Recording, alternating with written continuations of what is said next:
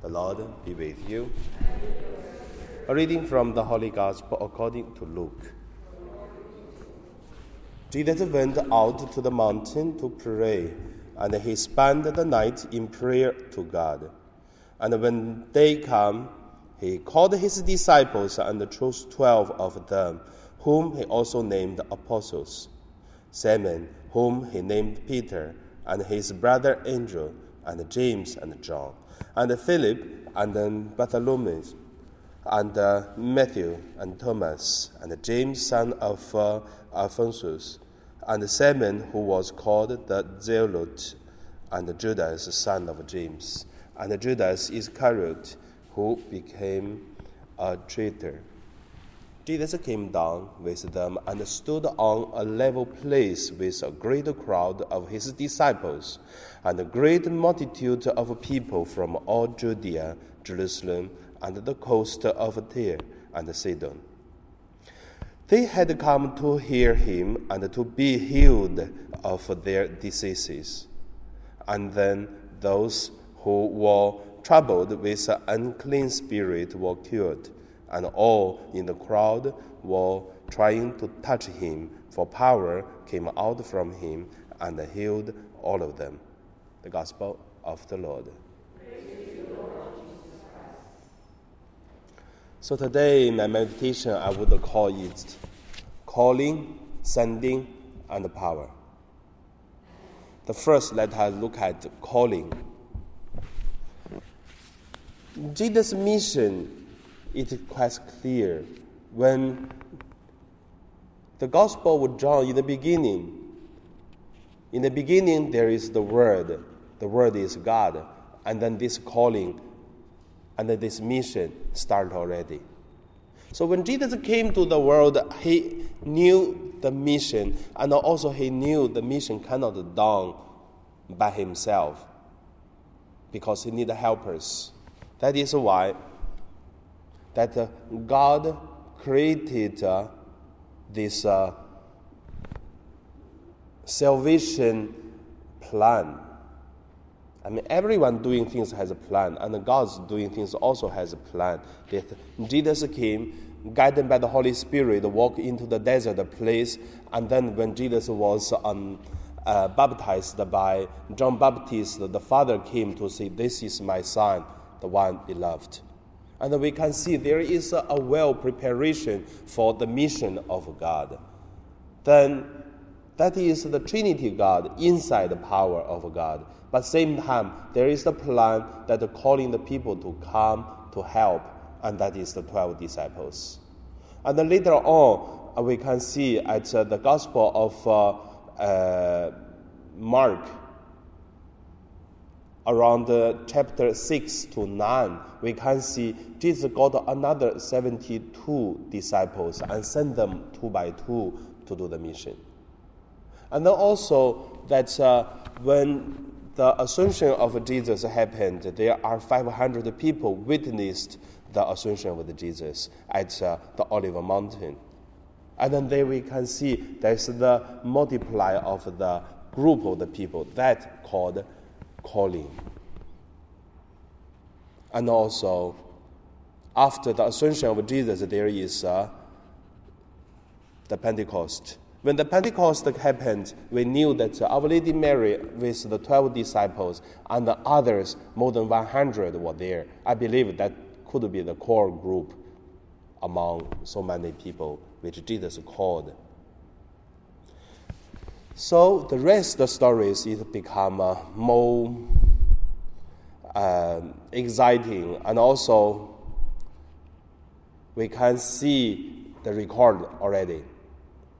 The act apostles, we can see so many people who are called, but not by people like before they come to Jesus. No, it seems like God come to the people from the act apostles in the beginning until end of the act apostles. We can see god's strong hands is pushing. Even the holy spirit started to appear to the people and to guide them to lift someone to ask the community to send someone. It's very very clear and strong actions from the holy spirit. And that is also the calling. So that is uh, the act apostles. And then after act apostles, then there's no more stories. It is the church history. About the church history, I would uh, suggest you to, to watch a program that is uh, the, te- the Catholic television called what? EWTTL, something like that. There are 10 serials uh, uh, play to talk about the Catholic. So you can find on the website then talk about the whole history, the culture, and then the, the structure, and then the character or spirituality. These all things about the Catholic. So it's quite beautiful. So that is calling the people of God. And first point. Second point, let us look at is sending. In the beginning of Jesus called the twelve disciples, in today's gospel, we can see it is prepared to send them to do the mission already. Not well, so very fast, and Jesus do healing, miracle, and then drive out the evil spirit, and then Jesus start to send them two by two. That is already sending, and also that's uh, the most strong uh, sense of sending. It is. Uh, before the ascension of Jesus, he said, Now you have to go to the end of the world to proclaim the good news and baptize people in the name of the Father, Son, and the Holy Spirit. And then the people who baptize and then will be saved. Even they holding the, uh, po- uh, the snake do not worry, and then drink the poison would not uh, hurt them. Then, ascension of Jesus happened. So from this, we can see this sending is very clear. And then all the uh, association or the congregations of the Catholics uh, taking that as Jesus was sending us to do God's mission. So that's sending. And in one community, like um, Our Lady of uh, Skill, same. We are not only gathering, and also we are also sending and to do the mission and also and then come back, like the disciples come back to Jesus to say they are so glad that uh, the drive, they drive out this evil spirit and healing the sick. And Jesus said, Yes, I saw the evil spirit fall down from the sky. And then, but I also like the next words. Jesus said, Okay, rest a while and go to the desert place and pray. So it's very interesting mission that is calling and then sending. After sending, come back. It's not a celebration, but it is uh, go to the quiet place alone and then rest well. And this rest is not doing nothing, but it is reflection and also to prepare and then to meet God privately.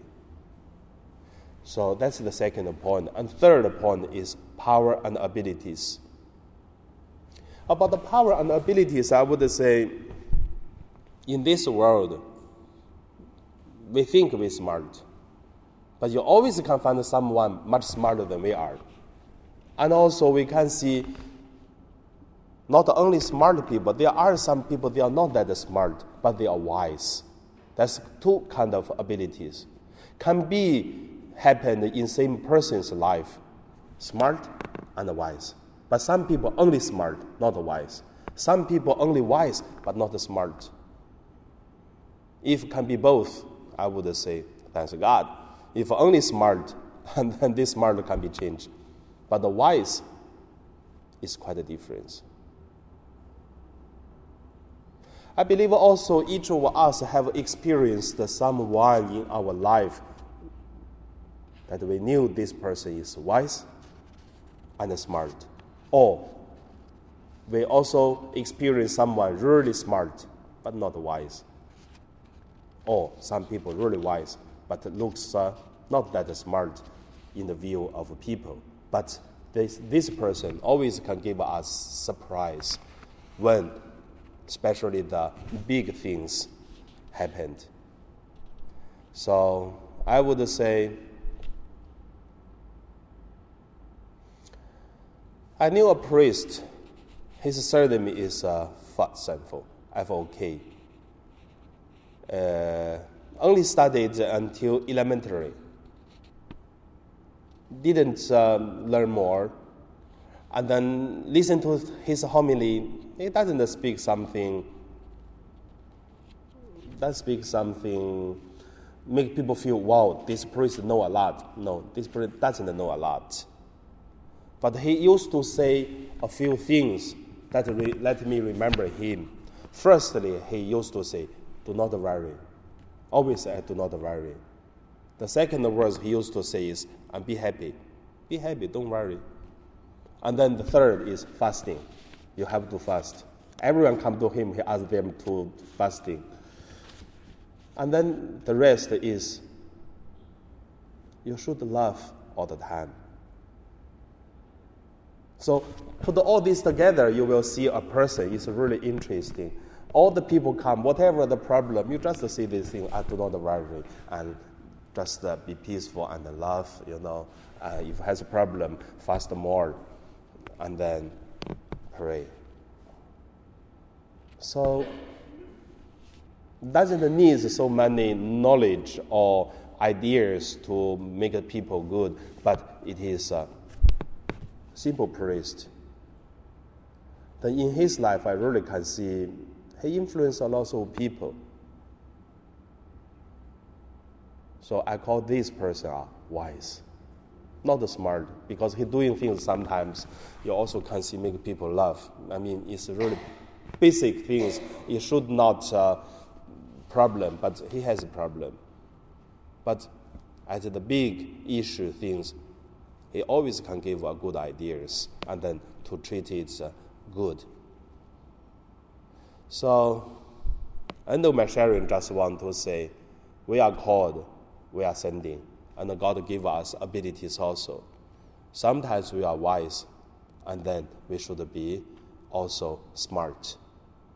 And then, with God's help, we lived our life. And now we pray.